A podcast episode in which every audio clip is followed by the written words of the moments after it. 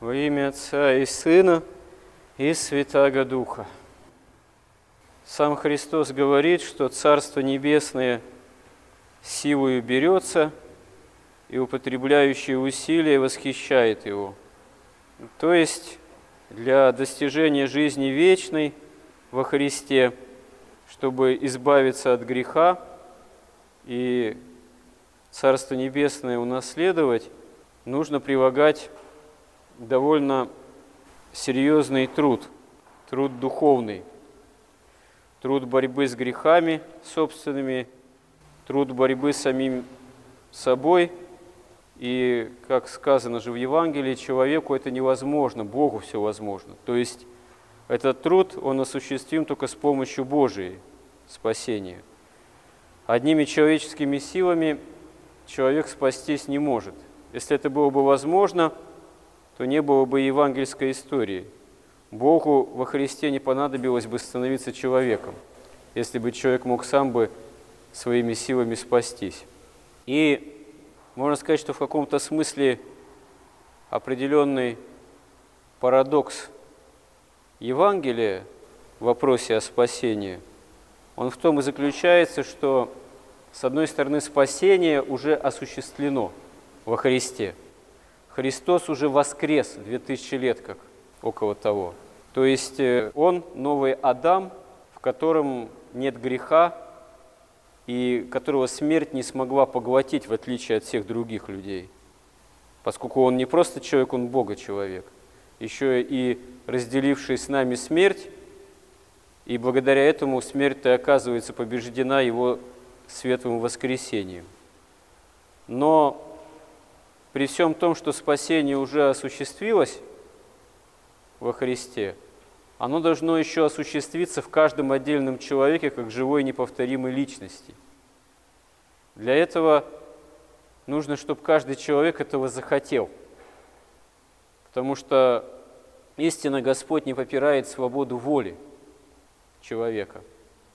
И если человек желает спасения, начинает его искать во Христе – начинает искать действительно истины, а истина – это сам Христос, то тогда спасение становится реальностью для этого человека. А если человек не ищет спасения совершенно, занят только самим собой и до Христа, до истины нет дела, то здесь возникают, мягко говоря, некоторые проблемы серьезные. А как же он воспримет спасение? Хотя надежда на спасение, она, можно сказать, не оскудевает никогда для любого человека в плане такого промысла Божьего. И вот мы видим притчу в Евангелии о том, как некий хозяйник виноградника нанимает работников и договаривается с ними об оплате по динарию на день. Но таким тоже парадоксальным образом получается так, что в течение дня он несколько раз выходит, виноградник, и видит, что появляются какие-то еще стоящие праздно потенциальные работники, которых можно было бы тоже нанять, и которые тоже этого бы хотели. И он их нанимает, и им обещает тоже по динарию. И так продолжается вообще до последнего часа, почти до полуночи. И даже пришедшие в последний час – также им нанимаются за тот же динарий. И когда все, в конце концов, получают расчет по динарию, те, кто пришли первыми, они начинают роптать на хозяина дома и говорят, эти последние работали один час, и ты сравнял их с нами, перенесшими тягость дня и зной. Он же в ответ сказал одному из них, друг, я не обижаю тебя, не за динарий ли ты договорился со мною? Возьми свое и пойди.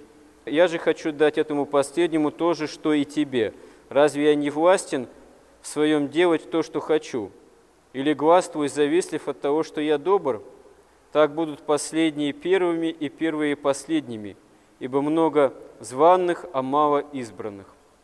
Притча, конечно, имеет символическое значение, и мы можем заметить не в первый раз, что евангельские притчи, они имеют такой характер особенный, что обычно какая-то совершенно понятная обыденная ситуация Причем часто ситуация, которая понятна человеку 2000 лет назад, жившему и ныне, она имеет свой как бы такой особый смысл, который выбивается из этой обыденности.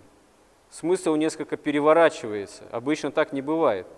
Но не бывает так, чтобы действительно кто-то отработал месяц и получил такую же зарплату, как тот, кто пришел буквально пару дней поработать вот, и получил то же самое. Никакой трудовой кодекс с этим тоже не согласится. И в любой стране, в любом народе понятно, что чем дольше ты поработал, тем больше заработал, а чем меньше, тем меньше, очевидным образом. А здесь почему-то говорится совершенно наоборот. Но речь, конечно, идет о ином труде, о спасении и о иной награде, да, о спасении, о благодати Божией. И вот эта вот притча, она если так можно выразиться, исполнена некого по отношению к человеку такого великого оптимизма, что ли, великой милости. Какой бы человек, в каком возрасте бы не возжаждал вдруг спасения, даже уже на смертном одре, в последние мгновения, минуты жизни, и начнет Господа об этом просить, у него есть шанс, что он это спасение воспримет по великому милосердию Божьему – Хотя, конечно, тот, кто всю жизнь провел в монашестве, например, в подвиге преподобническом, он, конечно, это спасение воспримет как духовное совершенство. Да, есть разбойник благоразумный, который в последние минуты жизни на кресте покаялся и, между прочим, первый вошел в рай, в Царство Небесное. Первым. Ему Господь об этом сказал. А есть святые апостолы, которые на 12 престолах сядут судить 12 колен Израилевых, весь мир. Разбойник благоразумный рядом с ними не сядет, судить 12 колен Израилевых и вообще участвовать в суде Божьем. Это не его меры. Слава Богу, он сподобился все-таки в Царство Небесное войти. И многие-многие по неизреченной милости Божией тоже сподоблялись и могут сподобиться. Но тот, кто сознательно потрудился Христа ради в течение своей жизни больше или меньшей протяженности, когда он обратился ко Христу, разумеется, если не будет роптать, как здесь вот говорится что в притче, что потрудившиеся весь день начали роптать. А хозяин дома им указывает на то, что это и в моей власти, и последним заплатить столько же. И тот, кто потрудился истинно духовно, понятно же дело, что он на самом деле не будет роптать. Потому что потрудиться всей жизнью – достичь совершенства, это обрести такое смирение пред Богом, такое бесстрастие, такое, можно сказать, бескорыстие, когда никакой ропот уже невозможен, когда полнота благодати становится смыслом, сутью, сущностью жизни человека, когда человек с ней, можно сказать, сросся. Не с грехом сросся, от которого надо постараться избавиться с Божьей помощью, а когда человек уже сроднился с самим Господом. И это, конечно, по отношению к спасению, ну, большая награда все-таки. Хотя э, спасение это дано всем. То есть, как в этой притче говорится, одна награда. Одна награда общения с Богом. Но, разумеется, каждый человек способен это воспринять по-разному в зависимости от своего внутреннего устроения. А то, что даруется это нам – это Новый Завет об этом тоже свидетельствует и неоднократно. И, например, апостол говорит в послании к Коринфянам, «Любовь долготерпит, милосердствует, любовь не завидует, любовь не превозносится, не гордится, не бесчинствует, не ищет своего, не раздражается, не мыслит зла, не радуется о неправде, а сорадуется истине. Все покрывает, всему верит, все надеется, все переносит. Любовь никогда не перестает, хотя и пророчества прекратятся, языки умолкнут – и знания упразднятся. Вот полнота благодати – это есть любовь, которая действительно, будучи совершенной во Христе, она не превозносится, не раздражается, не ищет своего и не прекращается и не оскудевает. Она божественная, она совершенная. Она не человеческая только уже, потому что человеческая любовь несовершенна, может оказываться. А когда это любовь Бога человеческая, божественная, и человек может ей быть причастен, тогда он причастен совершенной любви. И далее апостол говорит, «Ибо мы отчасти знаем и отчасти пророчествуем. Когда же настанет совершенное, тогда что, что отчасти прекратится. Когда я был младенцем, то по-младенчески говорил, по-младенчески мыслил, по-младенчески рассуждал. А как стал мужем, то оставил младенческое. Теперь мы видим как бы сквозь тусклое стекло гадательно, тогда же лицом к лицу. Теперь я знаю отчасти, тогда познаю, подобно как я познан. А теперь пребывают сии три – вера, надежда, любовь, но любовь из них больше. По-младенчески мыслить, понимать. Здесь такую аналогию приводит апостол. Это состояние человека здесь на земле во временном таком смертном состоянии, в несовершенном. А призван человек к большему, к вечности, к Царству Небесному, к полноте общения с Богом, и каждый призван – это познать. Каждый призван к тому, чтобы это в нем, в человеке раскрылось. Тогда он перестанет быть младенцем в духовном отношении, а станет действительно по отношению к вечности соработником Богу, находящимся с Ним в общении личностном, благодатном. Тогда человек и познает, и сможет познать, к чему истинно он призван. Но чтобы это осуществилось, нужна вера.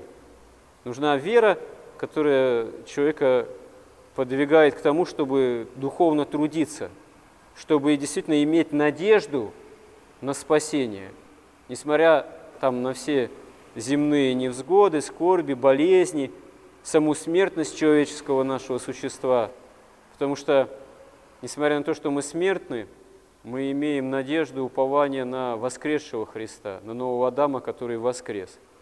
И если вера в жизни человека и надежда осуществляется, то он имеет возможность обрести истинную любовь ко Христу и во Христе, к Богу и другим людям. А здесь апостол говорит, что это больше всего, это важнее всего.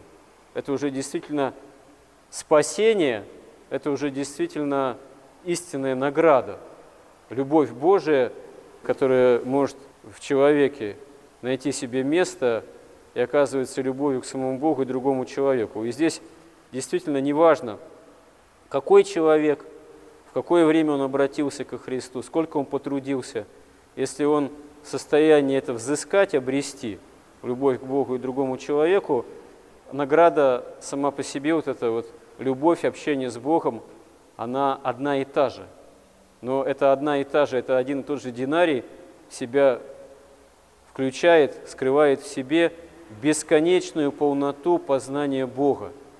Бог один, Бог един, а познание Его, как Пресвятой Троицы во Христе, Сыне Божьем, Бога-человеке, Спасителе, открывающееся, оно неисчерпаемо, оно безгранично.